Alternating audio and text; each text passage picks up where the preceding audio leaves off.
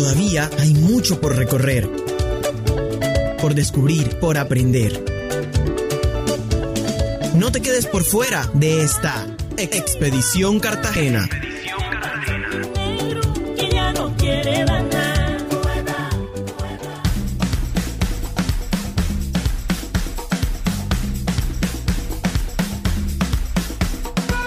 de Indias, la ciudad declarada Patrimonio Histórico y Cultural de la Humanidad por UNESCO en 1984, la ciudad con inigualable legado multicultural que determina los valores identitarios de su gente y su patrimonio cultural, uno de los destinos más visitados del mundo y por tanto una de las ciudades más globales, cumple 487 años. La Universidad de Cartagena, a través del Observatorio del Patrimonio Cultural y en su apuesta por contribuir a la educación patrimonial de habitantes y visitantes del Corralito de Piedra, presenta el ciclo de podcast Expedición Cartagena, un recorrido por las voces y vivencias de muchas y muchos actores de la ciudad, quienes desde el campo académico, institucional, deportivo, artístico y comunitario nos guiarán en esta aventura de redescubrir nuestro patrimonio cultural para así comprenderlo respetarlo, disfrutarlo y ponerlo en valor, asegurando una fuerte memoria colectiva para las futuras generaciones. Soy Berta Lucía Arnedo Redondo, directora del Observatorio del Patrimonio Cultural, y aquí comienza Expedición Cartagena. Hoy, primero de junio, nos guiará por esta expedición Moisés Álvarez Marín, fundador del Archivo Histórico de Cartagena y director del Museo Histórico de Cartagena de Indias, MUCA.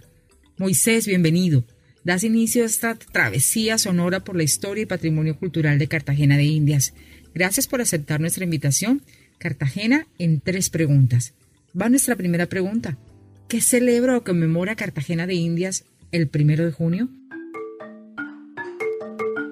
Cartagena de Indias tiene en el primero de junio de cada año muchos motivos de celebración de conmemoración, de reflexión y sobre todo de recabar en la profundidad de su memoria eh, muchos acontecimientos que puestos en perspectiva hoy nos permiten entendernos mejor como seres pertenecientes a la cultura caribe como cartageneros, como una sociedad compuesta por todo ese gran encuentro entre europeos, aborígenes y africanos. Y en ese orden, el primero de junio, es el momento justo en que se interrumpe la vida ancestral de nuestros pueblos prehispánicos y eh, se intenta, en muchos casos, borrar de la faz de la tierra sus costumbres, su evolución material, aunque en muchos otros rincones esas mismas culturas siguieron prevaleciendo. Pero en el caso de Cartagena, ese poblado, esa cultura, Caribe representada en el antiguo poblado Calamari es reemplazada por un nuevo orden, una nueva forma de ver la vida, unas nuevas costumbres que eh, permiten que vaya evolucionando ese modelo urbano de aldea a la construcción de la ciudad de Cartagena de Indias de acuerdo con la evolución que ya traían las ciudades en el mundo moderno, especialmente en España, y de allí se traslada a América. Moisés, gracias por guiarnos en esta apuesta con esta primera intervención. ¿Qué hitos de Cartagena de Indias podemos recordar un primero de junio como parte de nuestra identidad? Hitos materiales, muchos. Es realmente admirable, es un gran ejercicio para la memoria de nuestros pueblos examinar ese periodo entre eh, el final de las culturas prehispánicas y el advenimiento de las culturas europeas y cómo ese encuentro va a ir borrando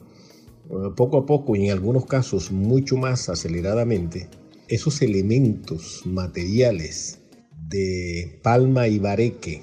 de traza circular, que eran las características más esenciales de los poblados caribes, y poco a poco se van transformando con el establecimiento de la llamada cuadrícula. Y aunque los españoles deciden en principio ocupar los antiguos bohíos y además adoptar buena parte de los métodos constructivos heredados de los indígenas, poco a poco esa faz va cambiando y el nuevo orden de la cuadrícula y los nuevos materiales, especialmente de la piedra, cambiarían desde entonces y para siempre la antigua aldea Calamari en la ciudad de Cartagena de Indias. En lo cultural, de igual manera tenemos muchos hitos. Yo me permito señalar uno en particular que ha logrado sobrevivir a lo largo de los siglos y está vivo y vigente en nuestra cultura. Es el alimento llamado el casabe. Este fue el primer alimento elaborado por la mano del hombre americano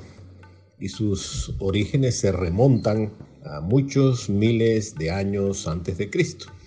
Lo conocieron todas las culturas prehispánicas de esta región y por supuesto la conocieron los caribes que en su emigración desde el Mato Grosso brasilero hasta las islas de las Antillas, lo toman como uno de los elementos culturales más representativos de esa gran cultura caribe. El casabe es un alimento que aprovecha la llamada yuca brava, que es sometida a un proceso, y su fécula se convierte en una torta que constituye la base de la alimentación de todos nuestros pueblos indígenas. Es tan importante el casabe que también representa la base de la alimentación de los llamados viajes de retorno, es decir, que también fue utilizado por los conquistadores como alimento en los viajes de regreso, ya que es un alimento completamente dietético y además que permanece sin ningún sistema de conservación durante mucho tiempo sin dañarse. Así que probablemente uno de los hitos más importantes y que todavía hoy están vivos en nuestra cultura es el casabe. Así que hoy, primero de junio, es un buen día para que todos los cartageneros comiéramos un casabe. Y si lo acompañamos con un buen cóctel de camarón, estaríamos comiendo justamente dos de los alimentos preferidos por nuestros indígenas caribes al momento de la conquista española. Bueno, ya en este tramo de nuestra travesía, partiendo de la historia, de todo el trabajo que tú has aportado a la ciudad y teniendo en cuenta la realidad actual, ¿cuál es la reflexión a la que nos invitas a todos y todas? De igual manera, hay muchos niveles de reflexión. Por obra y gracia, esos orígenes a los que nos hemos referido y sobre todo a la superposición de la cultura europea y en buena parte la destrucción de las culturas hispánicas y luego la llegada de la cultura africana, Cartagena ha sido una ciudad que por las mismas dinámicas históricas, muchas veces trágicas por las que le ha tocado pasar, es una ciudad que no ha evolucionado lo suficiente como para ir superando muchas taras de su pasado. Fue una ciudad que después de la independencia aunque había vivido uno de los momentos más esplendorosos en la segunda mitad del siglo XVIII, y aunque su papel fue clave al momento de la independencia, fue una ciudad que se quedó anclada en el siglo XIX, mientras que el mundo fue evolucionando.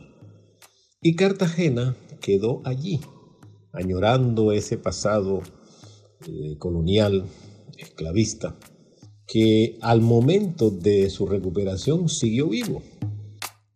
120 años después de la recuperación de la ciudad, esas mismas taras son las que nos explican por qué la ciudad es tan excluyente ¿Y por qué inclusive hoy, frente a una realidad trágica mundial como la que vivimos por cuenta de esta pandemia, no hayamos sido capaces como sociedad de superar esta crisis. Eso tiene sus causas, por supuesto, mucho más allá de lo que alegremente se pregona de la indisciplina social, creo que esto tiene unas claves mucho más profundas. De tal manera que un día como hoy del primero de junio, a partir del reconocimiento de estos hechos, de lo que ocurrió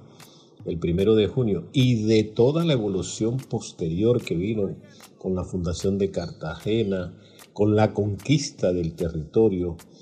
con la definición de la primitiva provincia de Cartagena que incluyó eh, las tierras de las culturas ancestrales del Sinú, de la imposición del sistema esclavista, son muchos los temas que nos deben servir como reflexión para examinarnos a nosotros mismos, como para beber en esas fuentes que nos sirvan como espejo para explicarnos lo que hemos sido como sociedad. Y una de las cosas que sin duda más vale la pena rescatar eh, y de estar orgullosos es que esa misma herencia caribe dejada por nuestros aborígenes es tal vez el título más honroso que tenemos para nuestra cultura, que ya no solo lo caribe hace referencia a lo prehispánico, a lo aborigen, sino que también incluye toda la evolución posterior, el advenimiento de la conquista española, la superposición de nuevas formas de vida, la presencia dinámica de los africanos, los mismos procesos posteriores de independencia, de crisis y de recuperación de la ciudad son los que hoy nos permiten, nos sirven como marco para seguir en la tarea de luchar porque esta ciudad de Cartagena siga en su ruta hacia una sociedad más justa, más equilibrada, más incluyente, en la que todos reconozcamos el papel importante que hemos jugado todo en la construcción de esta ciudad y de nuestra sociedad. Bueno, él es Moisés Álvarez Marín. Muchas gracias Moisés por acompañarnos en esta aventura de educación patrimonial, en este primer recorrido de esta apuesta de la Universidad de Cartagena por redescubrir el patrimonio cultural de todos. Expedición Cartagena.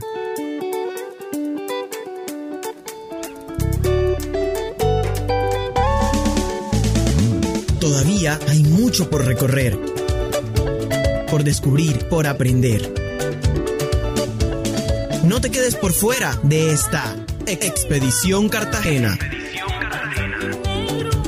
no quiere